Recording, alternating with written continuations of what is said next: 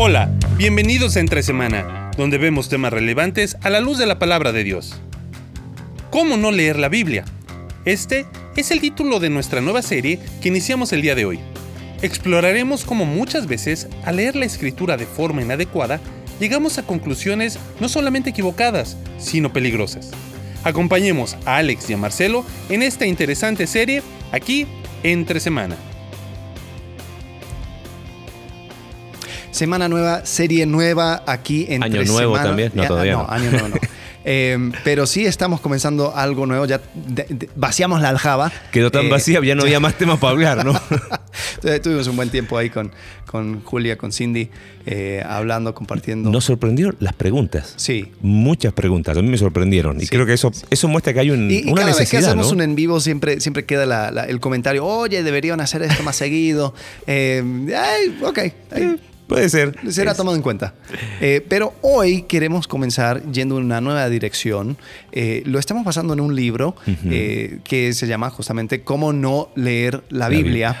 Y esa es la serie que vamos a estar llevando. La- el libro, desafortunadamente, se- solamente se, con- se Ajá. consigue en inglés. Vamos a colocar el link, ¿no? Sí, Para sí, que sí, lo puedan buscar. Pero nos gustaría hablar acerca de este tema porque muchas veces sucede esto. Yo estoy eh, leyendo la Biblia, quizás tengo mucho entusiasmo, estoy eh, descubriendo nuevas cosas y después hablo con alguien.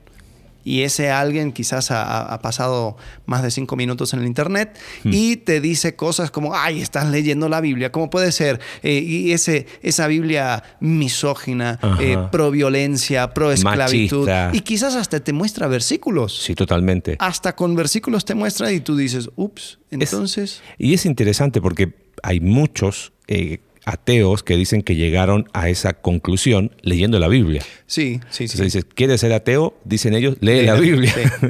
sí. Y desafortunadamente eso puede causar un poco de frustración. Incluso si vas a una iglesia donde, donde el pastor así desgraciado siempre tumba abajo esos preconceptos y te, te dice que Jeremías 29, 11 no, no, No es para ti. es para ti. O sea, hay, hay muchas cosas que en, en algunos No, estás hablando de, de- de de dos pastores que están en conexión vertical. no, ¿no? no, ok, no. es otro lugar. Está bien. cualquier similitud con la realidad es mera Coincidencia. coincidencia. Eh, pero sí es frustrante cuando Sí. vas y... Porque ha- hay personas que tienen una cierta formación y en, en esa formación quizás van escuchando de que no, la Biblia está llena de promesas y tú lo tienes que declarar para ti, tú lo tienes que tomar. Entonces te muestran versículos en, en Ezequiel, en Isaías, en Jeremías, en los Salmos, en Proverbios y, y están todas esas cosas. Entonces uno dice, wow, eh, estos son promesas y uno quizás hasta en versículos lo memoriza, eh, lo escribe, se, se lo tatúa en la piel, Hmm. eh, lo piel y después se dan cuenta de que, oh, esto está hablando Sí. de Otra cualquier cosa. otra cosa. Entonces, eh, ¿qué, No. qué- qué podemos hacer? Porque la Biblia es según la interpretación de cada quien. Cada vez que cambias de iglesia, te lo, te, te lo Te van dan una nueva de, interpretación. de otra, de otro ángulo. O peor, ante eso, ¿qué podemos hacer? Nos saltamos. Muchos cristianos hacen eso. Eh, mucha duda, ya, avánzale, avánzale hasta encontrar. Ajá. Entonces van leyendo y de repente dicen, oye, pero esto de seis días eran días literales, 24 horas y no te cierra mucho, ya mejor, pero rápido, rápido, rápido y ya lleguemos a Abraham. Y ya, ya con eso, ¿viste? y, y así van leyendo la Biblia como lo que no entiendo, lo que no cuadra, lo que, lo que dice, es- ¿será correcta esa interpretación? Lo salto rápido y, y empieza uno a tener ciertas em, inquietudes sobre o interpreto cada pasaje según mi conveniencia, tengo que usar en términos generales la misma forma de interpretar, pero al mismo tiempo hay eh, géneros, por ejemplo, tipos literarios en la escritura que demandan que no, no puedo interpretar toda la Biblia de la misma manera, pero tengo que también seguir ciertos patrones. Es como que hay una tensión ahí interesante en cómo ir a la Biblia. Pero bueno, la serie se llama Cómo no leer la Biblia y la idea ha sido en dos direcciones, ¿correcto? Cómo no tenemos que hacerla y cómo sí deberíamos hacerla. ¿Sí? Correcto. Eh, y lo que vamos a hacer, eh, hoy, hoy vamos a dar un, un panorama general, un vistazo, y después vamos a ir viendo las, las diferentes Biblias, si podemos decir, que, que tienen eh, la gente. ¿no? Eh, tienen, está la, la- la Biblia... eh, Anticiencia, ¿no? Anticiencia, ¿no? La Biblia donde, ah, eh, mi Biblia dice que la Tierra es plana y entonces sacan un- punto. un- una cosa en Job que habla Ajá. acerca de la, la Tierra. Después está la Biblia genocida, que generalmente eh, lo- te, lo, te lo ponen, te lo tiran en cara cuando dicen, no, pero tú, tú Dios, mira lo que dice eh, Y- y Salmo an- 138. Claro. Y eh, ante eso es, bueno, Dios es soberano y Él puede hacer lo que quiera. Y esa respuesta, lamentablemente, es un llamado a, a dejar de pensar. Y no está bien. No. Sí. Eh, ¿Qué más? Biblia, dijiste, Eh, anticiencia. Anticiencia, genocida. Eh, la Biblia antigua es Ajá. Ay, ese, ese libro fue escrito hace miles de años por beduinos que su máxima preocupación eran, eran cuántas cabras tenían. O sea, nosotros No sirve- vamos a, no sirve vamos de nada. Exacto, vamos a usar eso para nuestra vida hoy, moderna, normal. Eh, después está la Biblia pro esclavitud, la, la de la que o sea, La Biblia habla de esclavos y- Sí, y hay, hay reglas Claro. para esclavos y, y puedes hacer lo que tú quieras y cómo puede Mm. ser. Después eh, hay una Biblia eh, misógina, ¿no? Donde, donde todo es eh, para, para tirar abajo a la mujer y para ponerla en su lugar, y etcétera, etcétera. Y La Biblia es producto de la sociedad machista, Correcto. patriarcal, Pa- homofóbica. Bueno, o sea, los patriarcas, o sea, ¿por qué no hablan de las matriarcas? Claro. Entonces eso me muestra de que esta Biblia es una Biblia misógina.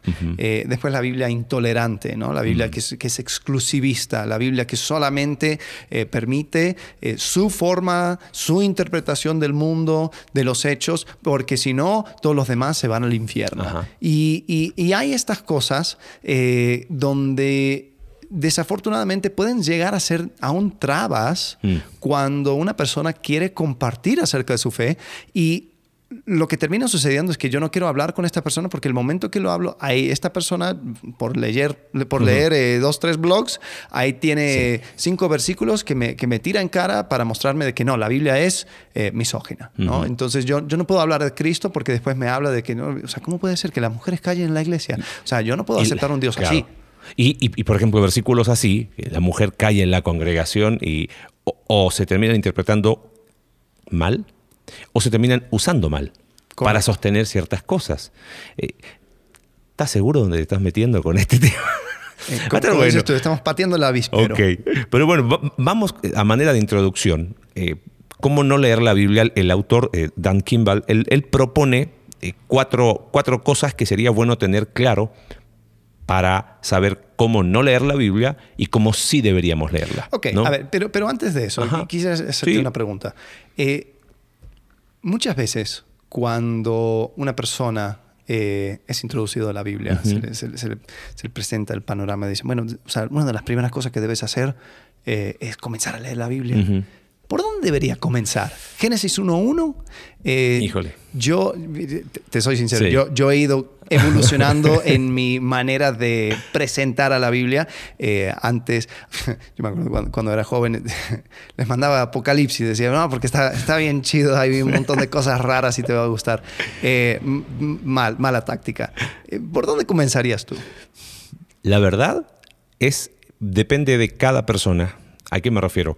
Hay personas que quizás ya siendo cristianas, que tienen cierta cosmovisión bíblica, que te están diciendo, mira, me cuesta ver la narrativa completa, quizás le diría, mira, eh, empieza por Génesis, pero deja presentarte antes el rompecabezas completo. Eh, y quizás eso tiene que ver con el primer punto que, que- que decía, o sea, que dice Kimball ahí en, en el libro. Porque si tú te pones a leer eh, desde cualquier lugar, empieza por Génesis. No, mira, mejor empieza por los Evangelios. No, mira, empieza por el libro de Hechos, es historia para que entiendas. Cualquier inicio va a ser una pieza de un rompecabezas. ¿Cómo haces para ver de qué trata si yo no estoy teniendo con claridad el cuadro completo? Entonces, eh, más bien, según el conocimiento de la persona, según cuánto conoce de, la escritura y todo eso, quizás le diría, me sentaría primero con, él, con esa persona de, a ver, dime qué entiendes de la Biblia. Y quizás ahí le sugeriría, mira, empieza por acá, eh, porque yo creo que ahí va el problema. Por donde sea que empieces vas a empezar por un- una pieza de un rompecabezas. ¿no? Entonces, por ejemplo, eh, muchas veces se decía, una persona que recién conocía de Cristo, lee el Evangelio de Juan.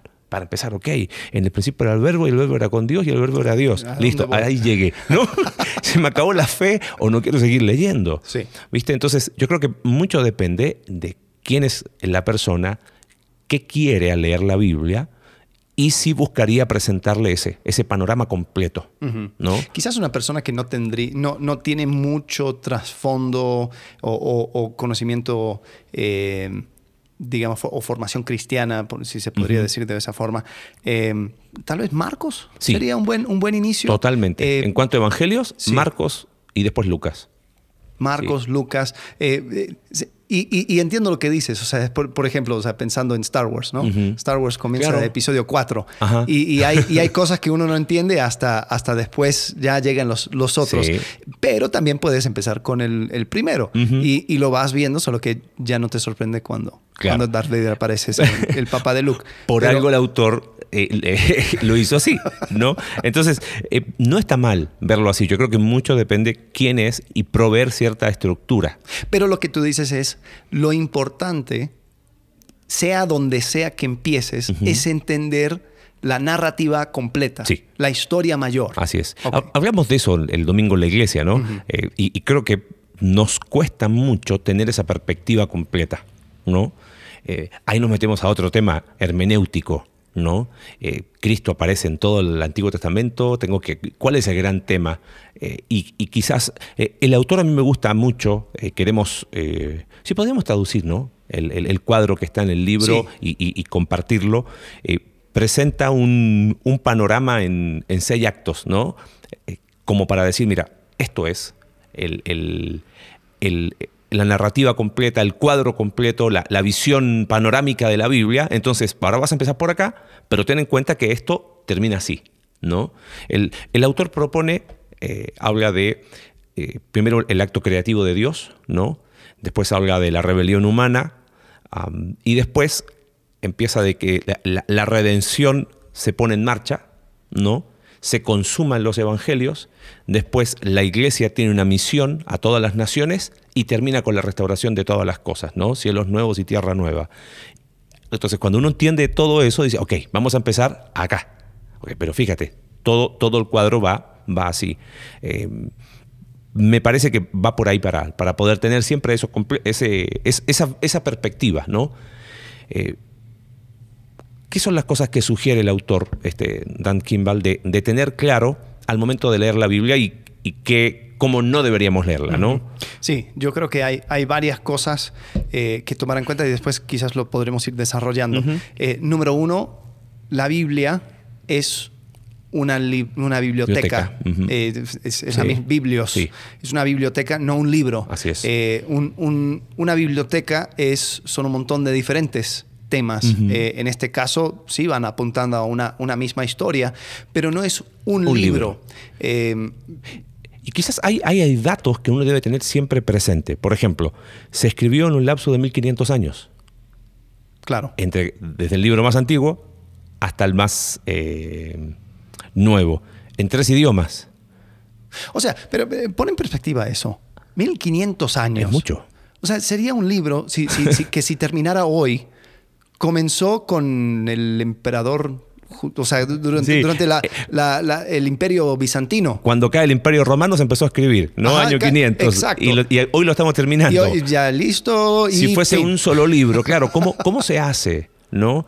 Eh, ahora, el hecho de que eh, lo entendamos como una biblioteca y no como un solo libro, no significa que no haya hilos conductores. Algo que hemos eh, enseñado, creo que, creo que fue el tema del primer episodio del podcast, ¿no?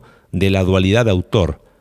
Creemos que la. Biblia tiene una dualidad de autor y a veces, eh, aquí me quiero, quiero hacer un pequeño paréntesis, pero cuidado con hacer de la Biblia, ¿cómo te lo digo? No estoy eh, mirándola menos. Es un, es un libro que tiene doble autoría, inspirada por el Espíritu Santo, eh, inspiró a hombres para que pusiesen por escrito lo que Dios quería comunicar al ser humano. Pero eso no significa que la Biblia sea sinónimo de Dios. No sé si me, explico. O sea, eh, solo Dios es Dios. La Biblia es el libro de Dios. Pero a veces pensamos que la Biblia, como, y, empezamos, ¿viste? No, porque la Biblia no tiene, no tiene errores en los manuscritos originales, por lo tanto es, es producto divino y está inspirado y, es, o sea, lo coloco a la altura de Dios. Y, a lo mejor suena raro, pero, pero es un peligro. Claro, o sea, no es el libro de Mormón. Que vino en tablas de oro y, entregado por un ángel y con los lentes mágicos uno lo podía ver. No, eh, es, es un libro humano, 100% humano, pero 100% divino. O sea, esa misma dualidad que tenemos que, mantener en nuestra cabeza acerca de Jesús, que fue un hombre 100% humano, con todas las limitaciones que indicaba eh, ser humano. Eh, sea, él comía, tenía que ir al baño, tenía que dormir, eh, se, sentía agotado. ¿Y no sientes que lo que pasa con Jesús pasa con la Biblia? O sea, totalmente, como que, eh, totalmente. Nos da miedo hablar de la, de la humanidad de Jesús y nos da miedo hablar de la humanidad de la Biblia, porque fue escrita por seres humanos. Eh, y eso eso significa que hubo lentes, hubo contexto, hubo cultura, hubo personalidad. A, lo largo de 1500 años, 40 autores distintos. Hubieron editores. Totalmente. O sea, e, e, eso a veces es una, es una cosa donde uno tiene que, ir aceptando. O sea, el hecho de que, por ejemplo, Isaías, eh, hay, hay dos partes de Isaías, claramente. Y la duda es, ¿fue, ¿fueron otras personas que escribieron la segunda parte de Isaías o Isaías con una mirada profética lo escribió? Obviamente, si yo tengo la perspectiva de la, Biblia descendiendo desde lo alto, voy a decir, Isaías lo escribió en un jalón y ya, ¡pum!, listo. Em, y hay, pueda que sí, Y hay una tercera alternativa pensando en Isaías, que la segunda parte lo escribieron discípulos de Isaías. Correcto. Con las ideas que él instruyó. Entonces, por eso es como que no todo es blanco-negro este, en, ese sentido. Ahora, volviendo al punto, que la, la Biblia es una biblioteca y no un libro. ¿En qué sentido? En que si bien tenemos que buscar tener una hermenéutica, una forma de interpretar la Biblia, eh, en términos generales, toda la Biblia, es necesario respetar eh, que hay géneros diferentes, hay formas diferentes. Yo no puedo leer la, la, poesía como leo la profecía, como leo los libros históricos, cómo se leen los evangelios, porque cada uno responde a un género literario, cada uno responde a un contexto, como dijiste, de 1500 años.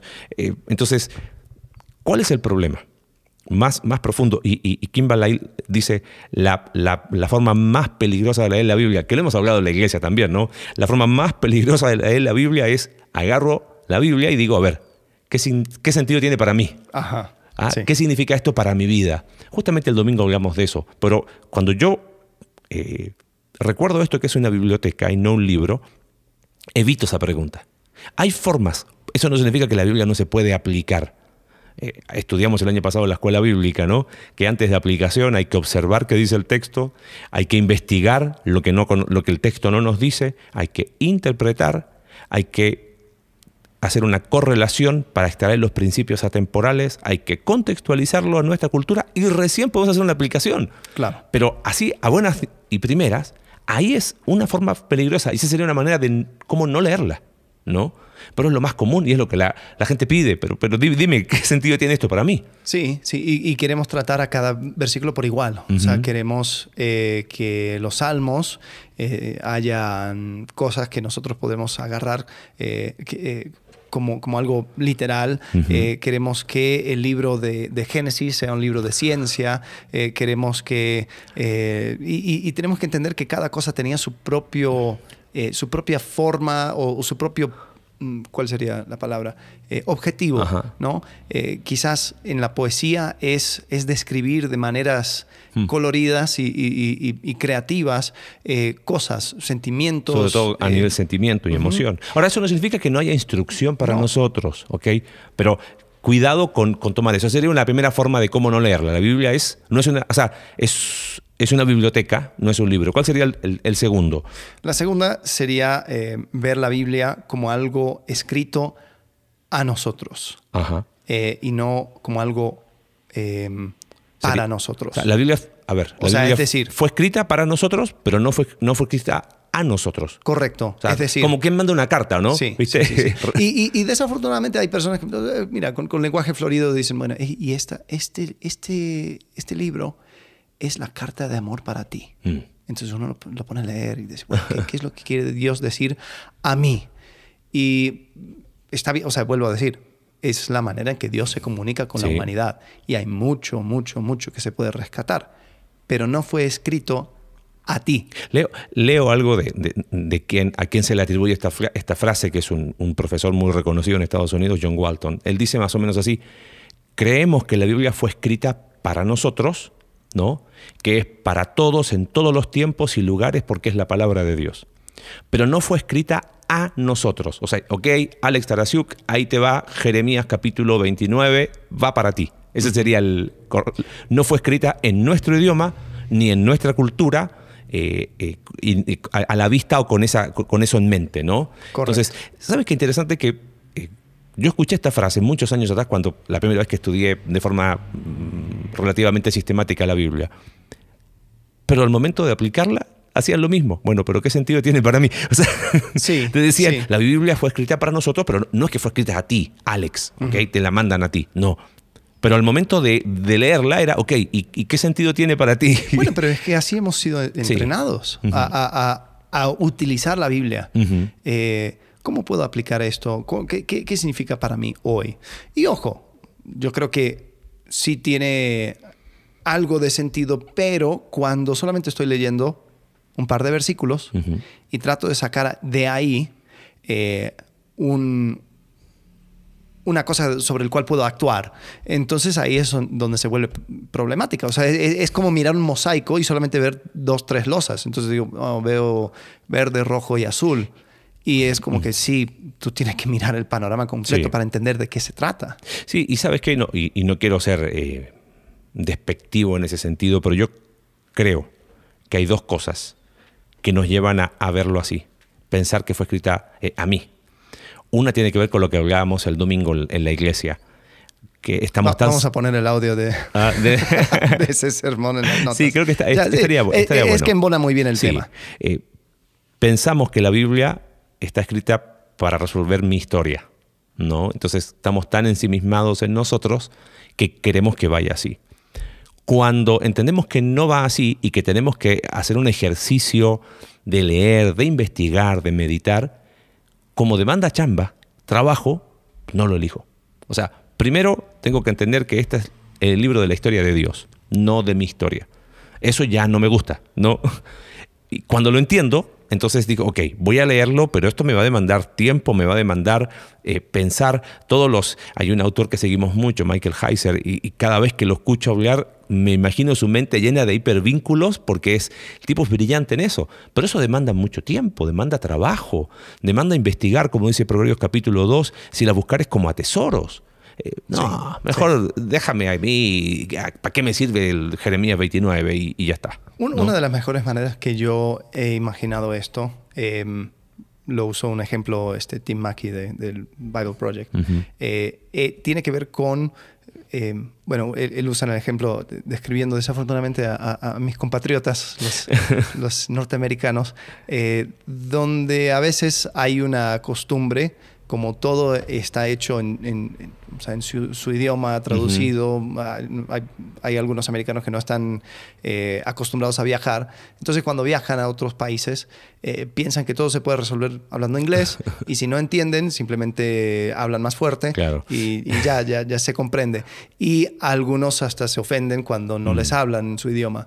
Y es como que, mira, cuando estás llegando a, a la, a la Biblia, llega con un poco de respeto, Mm. entendiendo de que esto no fue escrito en tu idioma, no fue escrito, eh, no, no, no fue escrito por personas que viven en tu tiempo, tu Claro. contexto. Sí vas a poder sacar muchísimo Sí, valor, Siempre. pero, como dices, hay que, hay que rascar un poquito Ujú.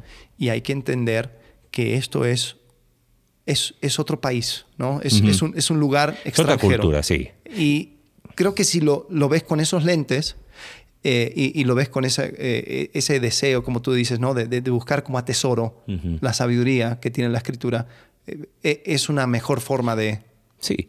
ver la Biblia. Un ejemplo, lo mencioné rápido, pero justo tengo acá el libro que da el autor, es, ok, tomemos Jeremías 29, 11, ¿no? Típico, yo sé los planes que tengo para ustedes, planes de paz y de prosperidad. Eh, tomémosla como que fue escrita a mí. Ok, perfecto. Esos planes van a venir después de 70 años. Porque eran, yo sé los planes que tengo Claro. después de 70 años en. Babilonia. Entonces, si realmente fue a ti, ok, Alex, Dios te escribió Jeremías 29, 11 para ti. Espera 70 años para que vengan los planes. Si lo vamos a hacer así, tendríamos que aplicarlo de esa manera. Entonces, ya no nos gusta. ¿Ves? Eh, y eso muestra que es imposible que sea escrita a nosotros. ¿Ok? Entonces, la Biblia fue escrita para nosotros, pero no a nosotros. No, nosotros. Bueno, y lo que tú dices va con el tercero. Eh, el la tercera clave para, para leer la Biblia es entender de que nunca deberíamos leer solo un versículo. Hmm.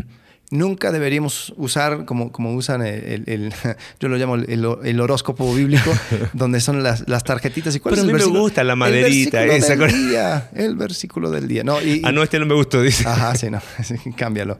Eh, y yo creo que hay, hay algunos versículos que tiene quizás eh, mucho del contexto ahí metido. Eh, por ejemplo, estoy viendo la, el versículo del día Ajá. de la aplicación de la Biblia. Dice, Jesús le- le dice, yo soy el camino, la verdad y la vida, nadie viene al Padre sino por mí. Bien, ah, ok, ese es un versículo que puede parar sobre sí mismo, pero también sucede en un contexto Claro. también él está respondiendo, le está hablando. Eh, ¿qué, qué sucede en esa, en esa plática? Hay cosas que quizás el significado que, que- que vamos perdiendo. En, en el mejor de los casos. En el mejor de los casos simplemente estamos perdiendo riqueza. En el peor de los casos podemos ir llegar a interpretar ese versículo de una forma lado. casi opuesta, como ve- eh, Jeremías, Jeremías 29. 29, 11. Entonces, no leemos, nunca leas un solo versículo de la Biblia. ¿Qué lees? Lee el capítulo, lee el libro y añado una cosa que, que lo hemos, no lo había eh, dicho quizás tan, tan textual, pero es necesitas el Antiguo Testamento para entender el Nuevo. Mm. Eh, eso es lo que he aprendido mucho con Heiser. Porque el Nuevo Testamento no es que, ah, eh, esto ya pasó y, y de la nada aparece algo nuevo. No, hay una continuidad en la biblioteca. Sigue siendo una biblioteca, pero hay cierta continuidad, como al mismo tiempo hay cierta discontinuidad. Pero los, los que escriben el Nuevo Testamento están citando el Antiguo. Sí. Están entendiendo muchas cosas del Antiguo. Incluso esos términos, antiguo y nuevo, eh, no nos llegaron de, de No. mano de Dios. O sea, esos son títulos que nosotros hemos puesto como seres humanos y ni siquiera se encuentra en la Biblia. No. Se hace referencia a Jeremías eh, capítulo 31, donde habla acerca de un nuevo pacto. Cuando Jesús llega y tiene la última cena, dice, este es el nuevo pacto. Bueno, muchos, Entonces, muchos colocan así, ¿eh? Al Antiguo Testamento le llaman Antiguo Pacto y al Nuevo Testamento el Nuevo Pacto y que eso da cierta, cierta, cierta Sí, mejor ser. idea. Pero, o sea, eh, lo que crea, yo digo, es que crea una división eh, como eh, no natural Ajá. entre el. Lo voy a decir porque así Sí. lo conocemos, el, el Antiguo Testamento y el Nuevo Testamento. Cuando la mención del Nuevo Testamento se encuentra en el Antiguo Testamento y cuando Jesús está hablando acerca del Nuevo Testamento, está haciendo referencia al Antiguo Sí. Testamento. O sea, está citando a Jeremías Sí. que está en el Antiguo Testamento. O sea, es un cumplimiento de toda esa narrativa. Sí. Y bueno, creo que ahí, ahí quizás la- la- el ejemplo que pusiste de Star Wars eh, viene muy bien, ¿no? Si tomas un- una historia que pasó episodio tanto y, y no ves todo, eh, pregunta en qué momento va. Creo que esto es muy importante. eh, todos nos animamos con ciertos textos y no, estoy- no estamos diciendo con eso que no leamos la Biblia o que no deberías leer, eh, pero sí, sí es importante. tú has, ¿Tú, tú has crees hecho en un versículo para tu vida? ¿Cómo, cómo? ¿Tú crees en un versículo? Hay, hay No. personas que hacen una... ¿Cuál es el versículo para tu vida? Eh, no. En algún momento decía sí, pero no. ¿Cuál era? A ver, Eh, compártenos. Segunda Corintios capítulo 4, versículo 18, fue un texto que a mí me ayudó a decir, a ver, hay algo más que lo que estoy viendo. No mires las cosas que se ven, sino las que no se ven. Después empecé a ver contexto.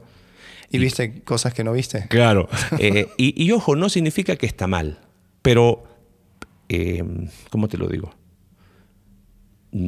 Otra vez nos ponemos nosotros en el centro de la historia. Mm. Eh, otra vez se trata de mí y no de Dios. Entonces, eh, y es, es más, si, si queremos ser más incisivos, cuando hay personas que dicen, no, porque mira, yo con este versículo tomé tal decisión, lo respeto, no digo que, que está pecando, pero es- creo que es más sano decir, ¿sabes qué? Con la guía del Espíritu Santo, con tiempo de oración, con la lectura de la palabra de Dios de forma constante, he tomado esta decisión. Y punto. Y este cargo de tu decisión. Sí, y Pero hay- de ahí a decir, hay ah, no, de este, énfasis. Dios, este versículo me hizo hacer esto. Ajá. Ah, no. Sí, no, sí, no, no, ese sí. es un peligro. Es un peligro. eh, creo que sí, yo, yo rechazaría esa, eh, eh, esa práctica también porque, como, el, como tú dices, eh, la Biblia tiene tantos hipervínculos que tú empiezas a, a- a tirar de un hilo, a jalar de un hilo y, y- y ya se te viene todo, todo el resto de la historia juntos. Entonces, tratar de aislar Ujú. un versículo eh, y decir, este es un versículo para mi vida, eh, mm, o sea, quizás Sí. no es... Y, y ojo, y perdón que insista, no estamos eh, haciendo sentir mal a las personas que tienen un versículo para su vida y que todas sus publicaciones las hacen con el versículo, qué sé yo, cualquiera, ¿no? Sino apunto no tanto a que es pecaminosa o mala, es peligrosa. Y ese es el problema. ¿Por qué? Porque al final no me hago cargo de mis decisiones, número uno. Número dos, eh, rechazas, y mira qué interesante, rechazas de forma tácita, implícita, cualquier consejo. Porque ¿qué pasa si yo llego a decirte, Alex, Alex eh, he tomado esta decisión con este versículo, eh, me voy de la iglesia? ¿Qué, qué? ¿Qué vas a Sí, decir? O sea, bueno, Tengo la Biblia por delante, este fue el versículo que Dios me mostró que me tengo que ir. O sea, y, y Dios me lo mostró. Dios Claro, me habló. no hay oportunidad al diálogo, no Mm. hay oportunidad a considerar otra cosa, a decir, oye, puede que estés equivocado, a, a rascar motivos. No, tengo el versículo que me afirma que yo debo tomar esta decisión. Entonces, ese es el peligro. Sí. Yo conozco una persona que tomó una decisión de dejar a su esposo porque ese día estaba en, en un devocional acerca del la- el cruce del Mar Rojo. Entonces dijo, yo también tengo que salir de mi Egipto.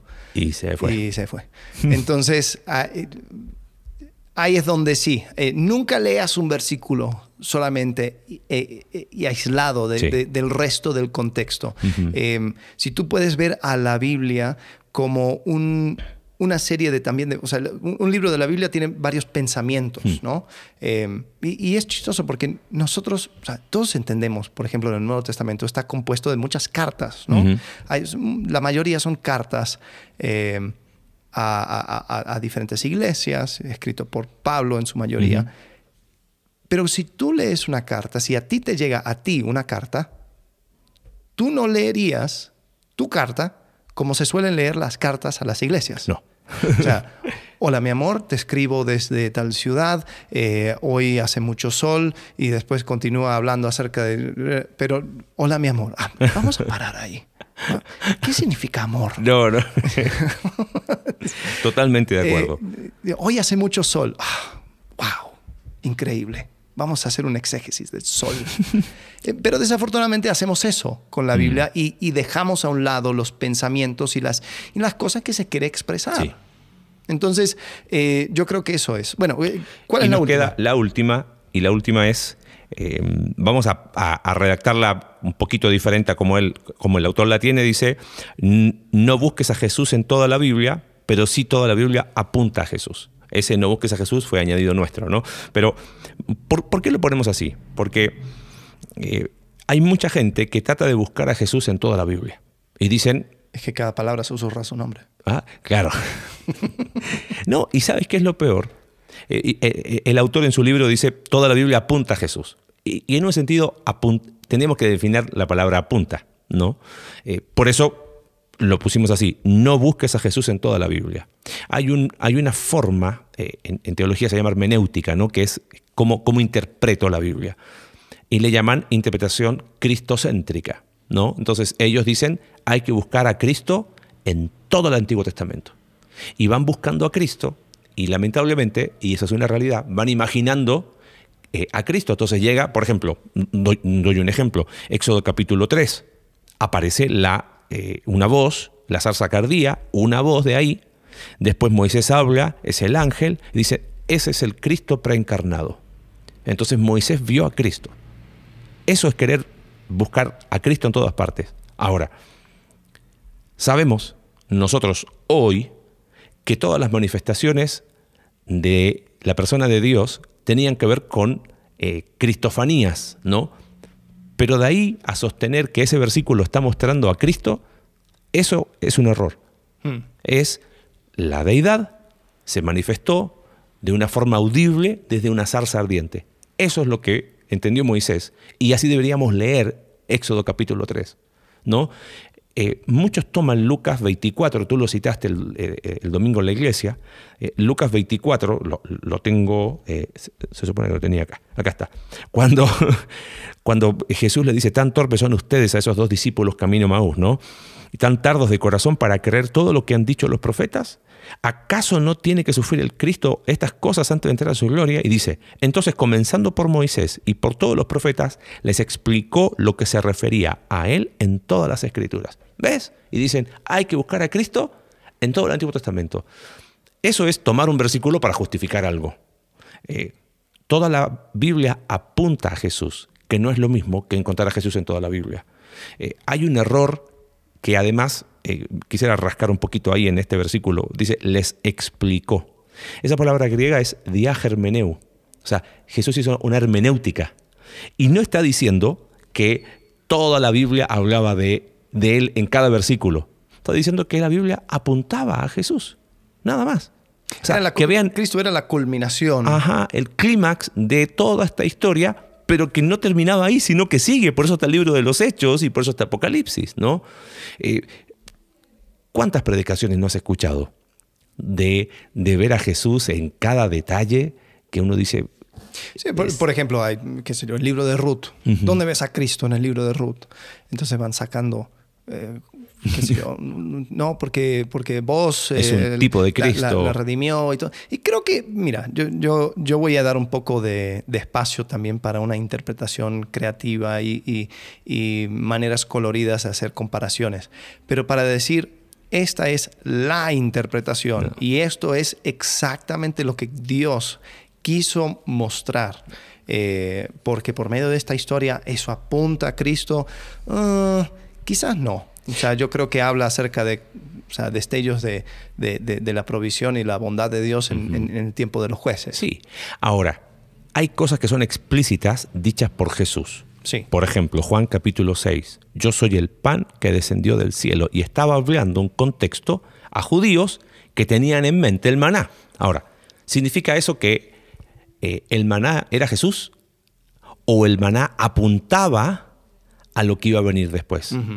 Eh, ahí es donde uno tiene que tener cierto cuidado. O cuando Jesús dice que eh, Él no dará ninguna otra señal, sino la señal de Jonás, Ajá. que como estuvo en, eh, tres días en el... eh, ¿qué En el- dijo? en el vientre. la- pero como de la tierra, ¿no? Eh, Sí. Dice yo también. Bueno, entonces él liga a Jonás, pero eso significa que también tenemos que tomar todo de Jonás y todo lo que Claro. dice y todo lo que hace Jonás es, es como un, un- un tipo de Jesús. No, Y empiezan a, a- exactamente. Las- eso se llama lo- tipo, lo dijiste Sí. recién. Solamente para, para los que les gusta el estudio, nunca veas un tipo que la Biblia no lo dice. Por ejemplo, 1 Corintios capítulo 10 dice que todos fueron bautizados en el, hablando de, Gi- de- de Israel en el desierto y, y lo- y, eh, de la roca y dice la roca espiritual era Cristo. Era Cristo. No significa que la roca era, era Cristo, obviamente, era una roca. Pero está hablando de que la provisión de Dios eh, eh, en ese momento estaba apuntando a la persona de Cristo. Hay un concepto, hay un libro muy interesante que se llama Hermenéutica Cristotélica, que es eso. El, propósito de telos, de propósito, apunta a Cristo, que no es lo mismo que interpretación cristocéntrica, que es empezar a ver a Jesús, como dijiste tú, vos, y empiezan a ver eh, hasta Sansón eh, como tipo de Cristo, o sea, ya, porque él sí fue y peleó contra los filisteos, y empiezan a, ver, literalmente terminan alegorizando el Antiguo Testamento, personas que, que, que son muy estudiosos de la Escritura, pero olvidan este principio, ¿no? Eh, toda la Biblia apunta a Jesús, pero no tenemos que buscar a Jesús en todas y cada una de las partes de la Biblia. Esos serían los cuatro principios o cuatro sugerencias de cómo no leer y de cómo sí leer la Biblia, ¿no? Sí. Eh, ¿Cómo, cómo se ve reflejado al final en mi vida práctica eh, cuando empiezo a leer la Biblia de una manera equivocada? Ojo, no quiero que este podcast termine, o sea, este episodio termine siendo generando miedo en las personas. Ah, no, mejor no leo la Biblia y solamente que me expliquen cómo es. No, no ese es el punto, ¿no? Sino es eh, cómo, cómo se baja la vida práctica estos mismos cuatro conceptos. Eh, ¿Cómo, ¿Cómo lo ves reflejado? ¿Ok? ¿Sabes qué? Perfecto. Voy a empezar a leer la Biblia. Acabo de aprender que la Biblia es una biblioteca y no es un solo libro. Eh, en segundo lugar dijimos que no... eh, se me fue el segundo. Eh, eh, fue escrito para nosotros, pero no a nosotros. nosotros, en no leer nunca un versículo solo y saber que todo apunta a Jesús, eh, que no es lo mismo que estar buscando a Jesús en todas partes. ¿Cómo, cómo se ve en el día a día de, de la vida de, de Alex? Yo creo que es- tiene que ver con tal vez más una, una actitud meditativo. Eh, así, así he estado últimamente en estos últimos años viendo la Biblia. Compártenos un poquito eso, ese, ese proyecto que empezaste y cómo, Sí, cómo, sí, cómo- lo- cómo ayudó, ¿no? Sí, lo, lo- lo he has mencionado un par de veces. Eh, tengo una, lo comencé en 2018, eh, donde pues, la primera media hora del día estoy eh, transcribiendo, estoy eh, copiando la Biblia eh, a mano con, con lápiz. Eh, Como tengo- hacían los escribas, que se decían los- bañaban. los- y- yo- yo- cada vez que aparece Jehová me, me baño. y- no, eh, lo, que, eh, lo que hago lo, lo hago en lápiz para poder borrar cuando hago burradas. Eh, pero ten- tenía un, un libro grande que, que no, no, no, no había escrito nada. Decía, ¿qué, qué hago con esto? O sea, todas estas hojas blancas. Entonces dije, bueno, voy a intentar, voy a comenzar el Nuevo Testamento. Y pues un día pasó a otro, pasó a otro, pasó a otro. Y te- o sea, completé el Nuevo Testamento. Eh, pero lo que me permitió hacer era respetar las cartas como cartas, Hmm. respetar los evangelios como evangelios, o sea, respetar las diferencias entre cada quien, decir, uy, o sea, como que Lucas está diciendo lo mismo que dijo Marcos, pero está metiendo otras dinámicas que, Mm. y, y- y lo está haciendo de, de una forma eh, donde hace más énfasis en estas cosas. Sí. Eh, Juan tiene otro énfasis. Oh, wow. Y, y son cosas que generalmente no ves porque no solemos eh, ver la Biblia de esa manera, de una forma contemplativa, Mm. eh, meditativa. Y habían días donde simplemente o sea, terminaba y decía, ok, no, no hay nada que pueda aplicar hoy, eh, es simplemente continuar con la historia. Y después de quizás una semana, digo, oh, ahora entiendo cómo es Claro. que cierra este, este pensamiento, este asunto. Y bueno, entonces quizás cerrando un poquito hoy, la invitación es a leerla de una manera diferente, solo que eso responde mucho a, a esa ansiedad que tenemos nosotros de quiero ya que la Biblia me solucione los problemas o me diga lo que tengo que hacer. Eh, creo que si cambiamos esa actitud, vamos a poder empezar a leer la Biblia como deberíamos leerla. Pero mientras nuestra, actitud siga siendo, quiero que solucione mis problemas, quiero que me diga lo que tengo que hacer, quiero que me diga eh, ya y ahora y que me provea el, el- texto que me diga, "Tom- pues tengo que tomar una decisión. Mientras esa actitud no cambie en nosotros, vamos a cometer los errores que dice el, autor de, este libro, ¿no? Eh, leer un versículo solo, pensando que fue escrito a mí, eh, y creo que la invitación es esa. Estudien, profundicen. Eh, no tenemos muchos recursos, pero los poquitos que tenemos acá están. Hemos tenido, tenemos guardadas toda la escuela bíblica del año pasado. Si alguien ya estudió, vuelva a estudiar. Si alguien quiere profundizar, llámenos por teléfono, teléfono de la iglesia y, oye, me interesa eso de interpretación bíblica porque quiero empezar a leer la Biblia de una manera eh, diferente, ¿no? Así que bueno, Sí. Bien, la próxima semana y por varias semanas más vamos a estar viendo las, la- las maneras incorrectas en que se interpreta la Biblia y, y cómo es que podemos, eh, usando estas reglas, estas formas de pensar en la Biblia, eh, poder corregir esas, esas maneras. ¿no? así que muy bien. Así que bien, la próxima semana continuaremos con la Biblia anticiencia. anticiencia. Oh. Así que espérenlo. Muy bien, gracias. Hasta luego. Gracias por acompañarnos en un capítulo más de Entre Semana. Recuerda que puedes seguirnos a través de nuestra página web Iglesia Conexión Vertical Diagonal Entre Semana, Spotify, Apple Podcast y Google Podcast. Hasta la próxima.